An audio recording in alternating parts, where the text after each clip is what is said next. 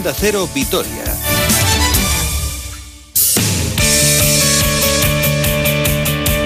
Las dos menos cuarto tiempo ya de ocuparnos de la actualidad del deporte que nos acerca, como siempre, hasta ahora Roberto Vascoy. Hola, Roberto. Hola, Susana, buenos días, ¿qué tal?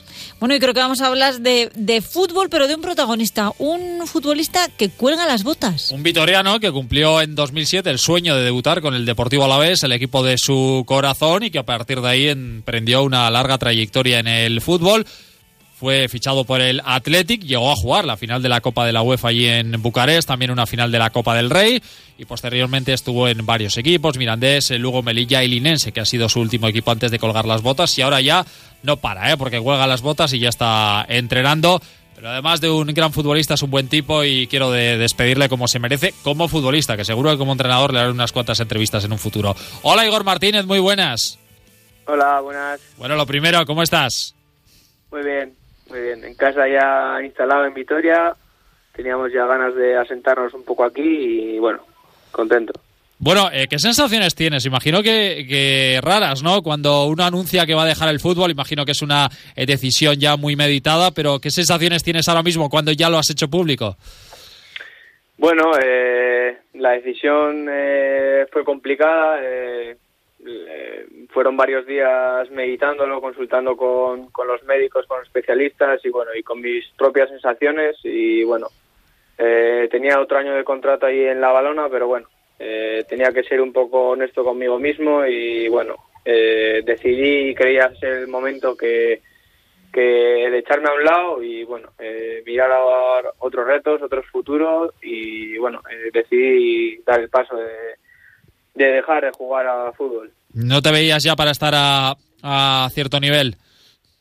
No, eh, de hecho sigo teniendo molestias en el pie, eh, posiblemente de cara a un futuro me tenga que volver a operar, o sea, eh, las sensaciones están claras desde que desde Lugo que me operé ya hace tres años en el pie, eh, bueno, este verano misma lesión y bueno, eh, tenía claro que, que, esto era un empujón y, y, bueno, que lo que tenía ya pensado hacer hace bastante tiempo, pues esto, como te digo, fue, fue un empujón para tomar la decisión. ¿Te has quitado un peso de encima contándolo?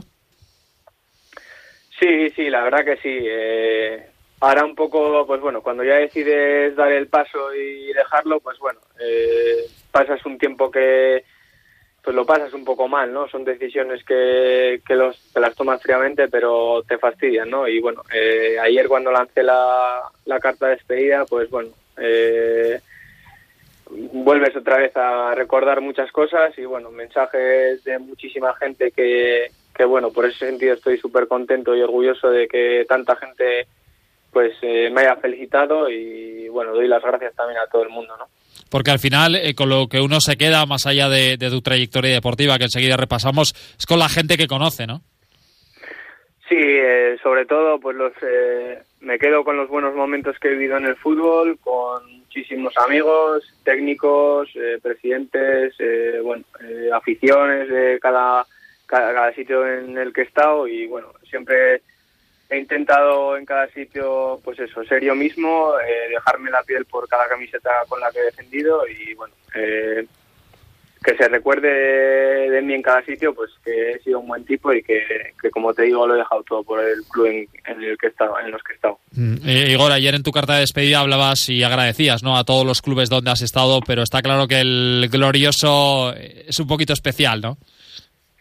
Sí, eh, nunca lo he escondido. Eh, cuando firmé en el Atleti, bueno, eh, hubo bastante revuelo con el fichaje, pero bueno, eh, decidí tomar esa decisión, pero nunca he escondido que, que he sido alavesista, soy alavesista y bueno, cumplí el sueño desde pequeño que era jugar con el primer equipo del Alavés y bueno, pues estoy muy contento, muy orgulloso y, y bueno, eh, sigo sintiendo lo mismo cuando tenía 3, 4 años.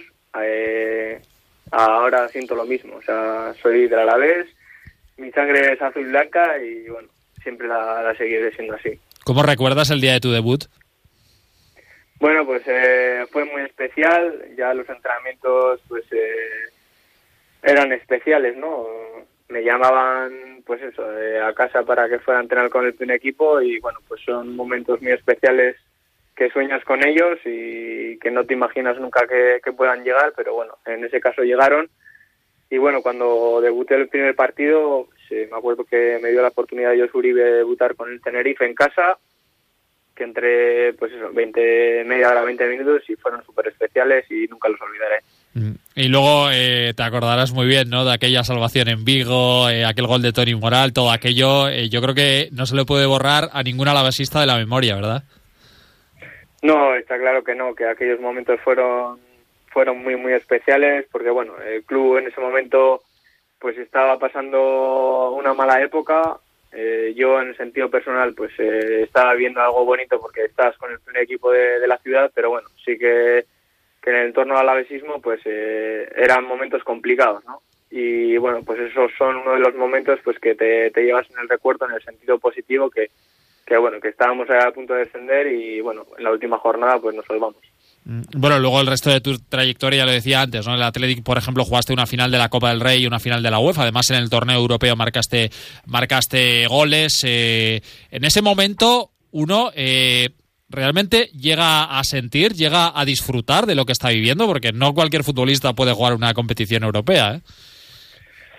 Bueno, eh, en el fútbol la verdad que tienes poco poco tiempo para disfrutar, ¿no? Eh, tienes que entrenar cada día, tienes competición, en ese caso con Copa y UEFA, pues cada dos tres días y la verdad que disfrutar en el momento disfrutas muy poco. Eh, tienes que ir día a día, tienes que cuidarte, tienes que, trabajar y bueno, disfrutas, pero pero no no del todo, ¿no? Eh, tienes que estar siempre alerta y, bueno, ahora pues echando la vista atrás, pues bueno, me quedo con esos buenos recuerdos y, ya te digo, eh, he pasado también malos momentos, no te voy a decir que no, pero pero me quedo con los buenos.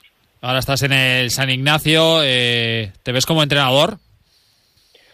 Bueno, eh, ahora empiezo una nueva etapa, una nueva, unos nuevos retos y bueno, eh, lo que tenía claro era que quería seguir vinculado al fútbol y bueno, en su, en su día me saqué los dos eh, carnes de, técnico y bueno, me dieron la oportunidad de, de, coger ese proyecto y bueno, pues la verdad que con muchísima ilusión, muchas ganas, eh, aportando pues eh, mis experiencias, también aprendiendo mucho y bueno, eh, acabo de empezar y es un largo camino y bueno, de momento estoy muy contento. Oye, por último, ¿el Peque viene futbolista como tú o no?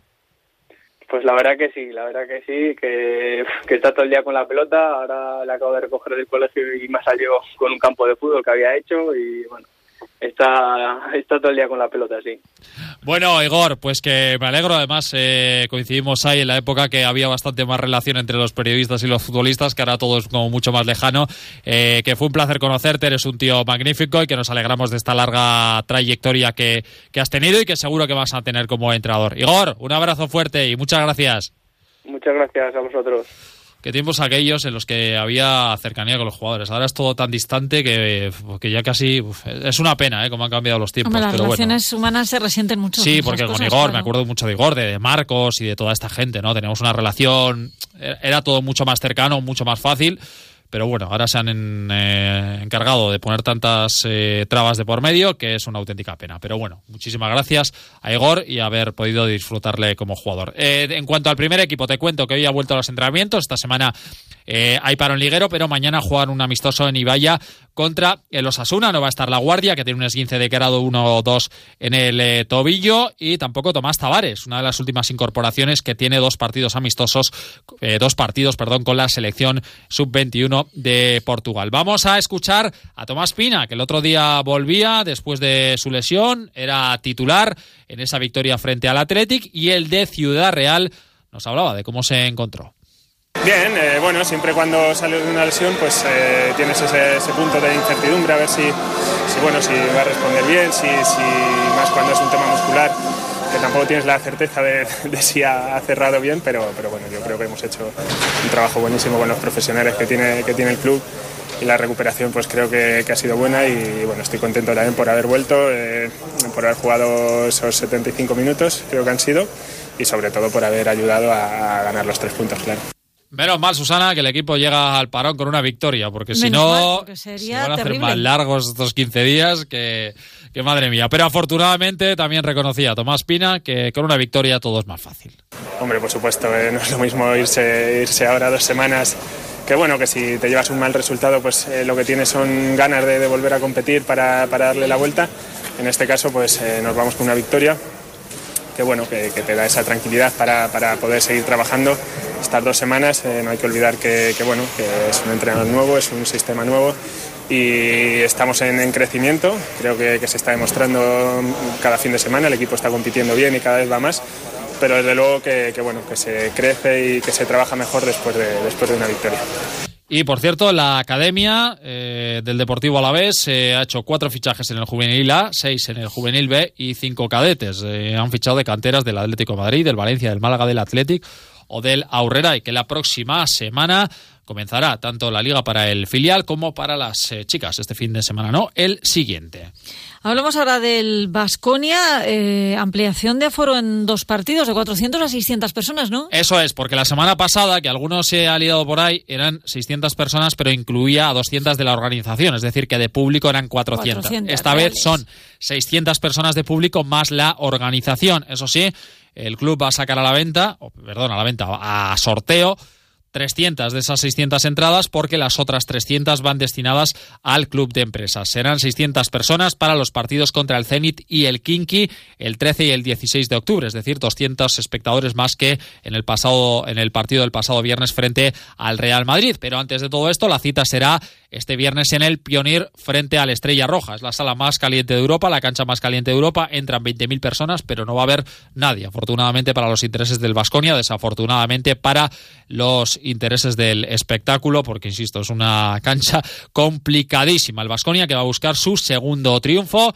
y vamos a escuchar a Alec Peters, lo que significa jugar en Belgrado y también cómo está a nivel eh, personal, cómo se está adaptando al equipo. Absolutely. It- It's a hard place to play as well. Totalmente, es un sitio muy duro para competir, con afición o sin afición. Tenemos que luchar, tenemos que tener hambre y estar sobre todo muy concentrados. Después de lo del otro día contra el Murcia, creo que esta semana todos vamos a darlo todo y especialmente sabiendo que viene un partido de Euroliga, queremos seguir por el buen camino.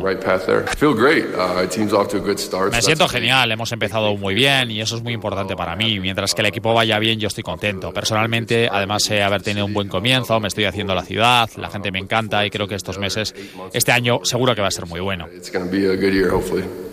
Qué bien lo hago, Susana. Es que me a eso a estábamos traducción. hablando a la traducción profesionalmente, sí. Bueno, pues como te ha gustado, voy a meter otra traducción Ah, de ponme, ponme. Alec Peters que habla un poco de cómo tiene que evolucionar el equipo y sobre todo que tiene que estar eh, concentrado los 40 minutos. Yeah, a better, Tenemos que centrarnos más, especialmente. Venimos de una gran victoria frente al Real Madrid y eso va a pasar. Vamos a tener grandes victorias en Euroliga y en ACB, pero tenemos que olvidarnos y centrarnos en el siguiente partido. No podemos infravalorar a ningún rival, ni de ACB ni de la competición europea. Tenemos que estar preparados para jugar todos los días así. Descuidamos la defensa frente al Murcia y es algo de lo que tenemos que aprender y sin duda mejorar. Uh. Ojalá en los próximos encuentros estemos más concentrados y preparados para competir en el próximo partido. Por cierto, que acaba de salir todo el calendario de la Liga CB con todos los horarios, así que hay que meterse en la página web y, y ahí están eh, todos detalladitos, que está muy bien esto. Y más baloncesto porque juega el Araski. Sí, en un partido que esperemos que huela bien al final, porque juegan a las ocho y media contra el Perfumerías eh, Avenida, sin duda eh, uno de los equipos junto al León y Girona, el auténtico dominador de la competición, pero la entrenadora Made Urieta, entrenadora del Araski, dice que allí no van a ir a pasar el tiempo. Sí, y no a ver qué pasa, ¿eh? vamos a trabajar para, para intentar hacer un buen partido. Eh, sí que es verdad que Perfumerías eh, va a ser el primer partido que ella cuente con toda la plantilla, porque hasta ahora había jugadoras que estaban en, en la WNBA y, y ahora tiene la plantilla. Es un rival, ya sabemos el tipo de equipo que tenemos, pero ¿por qué no soñar con una victoria? Y te cuento rápidamente que el domingo se celebra la carrera de la mujer, evidentemente no como en otras ocasiones que tanta gente. ¿no? 20 mujeres, homenaje a dos grandes como Eli Pinedo y como Raquel Mateo, y que en el eh, Giro de Italia, quinta etapa, Valdi Montiseno, Camigliatello Silano, 225 kilómetros, y ayer ganó Arnaud de Mar, el ¿Ves qué francés. bien? Hablamos en francés, en italiano. Bueno, bueno. Eso es, lo mío es la traducción. Exactamente, lo tuyo la traducción, te lo he dicho. En la ONU te esperan. Gracias, Roberto. Hasta luego. Hasta mañana y hasta mañana que les digo también a, a, ustedes. Gracias por habernos acompañado. Cuídense mucho, disfruten de esta tarde de miércoles y mañana a las doce y media todos aquí puntuales. Un saludo de Susana Márquez que les ha acompañado esta última hora y media al micrófono. Hasta mañana.